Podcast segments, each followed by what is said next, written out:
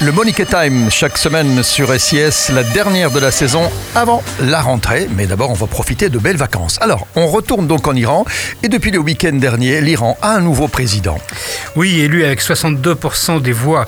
Alors, dit comme ça, évidemment, vu de loin, 62% euh, c'est un très beau score. Mais quand on se rapproche, la perspective est quand même un tout petit peu différente. D'abord, on compte plus de 51% d'abstention. Ensuite, il n'y avait dans la course aucun candidat indépendant, bien entendu. Tous avaient été écartés du scrutin et d'entrée de jeu, et le choix se faisait donc entre conservateurs et ultra conservateurs. Enfin, comme les mollahs qui dirigent l'Iran depuis 40 ans n'aiment pas vraiment les surprises, on ne peut pas exclure, on ne peut pas totalement exclure en tout cas, que pour être sûr de leur coup, il n'est pas un tout petit peu truqué le vote. Bon, donc il n'y a pas de quoi se réjouir, Claude Boniquet. Pas vraiment, non, en effet, comme vous dites, Michel. Plutôt que l'Iran a un nouveau président, j'aurais donc plutôt dû commencer ma chronique en disant les 25% d'Iraniens qui soutiennent le régime ont accepté le nouveau gérant de leur dictature choisi par les mollahs. Mais évidemment, présenté comme ça, c'est beaucoup moins sexy. Et pourtant, c'est bien ça. Les différentes factions qui cohabitent au sommet du pouvoir à Téhéran se sont entendues, comme d'habitude, pour mettre en place l'homme qui défendra le mieux leurs intérêts.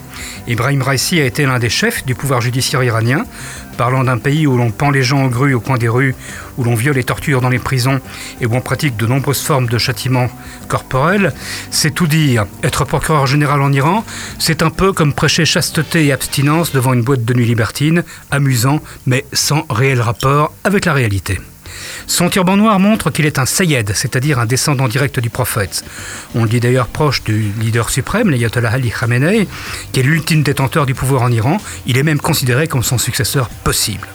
Mais pour l'opposition et pour les groupes de défense des droits de l'homme, Raisi est surtout lié à l'exécution massive, je devrais dire plutôt à l'assassinat de prisonniers politiques en 1988. Suivant les sources, entre quelques milliers, pour ceux qui sont gentils, et plus de 30 000 prisonniers, principalement des membres des Moudjahidines du peuple, ont été liquidés sans jugement dans le pire massacre de l'histoire iranienne moderne. Cela vaut à Raisi d'être l'un des neuf responsables iraniens soumis à des sanctions par le département d'État américain et l'Union européenne pour des violations des droits de l'homme. Bon, tout ça donc ne nous indique aucun euh, changement, en tout cas positif, à attendre. Comme d'autres dirigeants iraniens de premier plan, Raisi est évidemment désireux d'alléger les sanctions qui étouffent son pays. Et il fera sans doute quelques concessions diplomatiques minimes, entre autres sur le dossier nucléaire. Ça n'a aucune importance d'ailleurs, puisque comme ça a toujours été le cas par le passé avec les promesses de Téhéran, elles n'engageront que ceux qui les reçoivent, les mollahs les ignorants ou les oubliants, avant même que l'encre de leur signature soit sèche.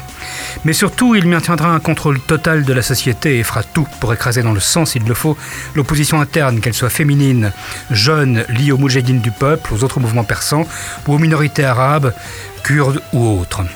Après l'élection de ce sinistre individu, bourreau de son peuple et membre de l'élite d'un régime qui pratique le terrorisme sur son sol comme à l'étranger, je vous rappelle au passage qu'un diplomate iranien, Assad al-Assadi, a été condamné à 20 ans de prison à Anvers il y a quelques mois pour la préparation d'un attentat qui devait être réalisé à Paris, le peuple iranien a donc plus que jamais besoin de nous. Mais dans un monde qui ressemble de plus en plus à celui de la guerre froide, avec une Russie qui contrecarre systématiquement toute initiative perçue comme hostile à ses alliés, les perspectives sont sombres. Ce n'est pas demain sans doute que la liberté régnera à Téhéran.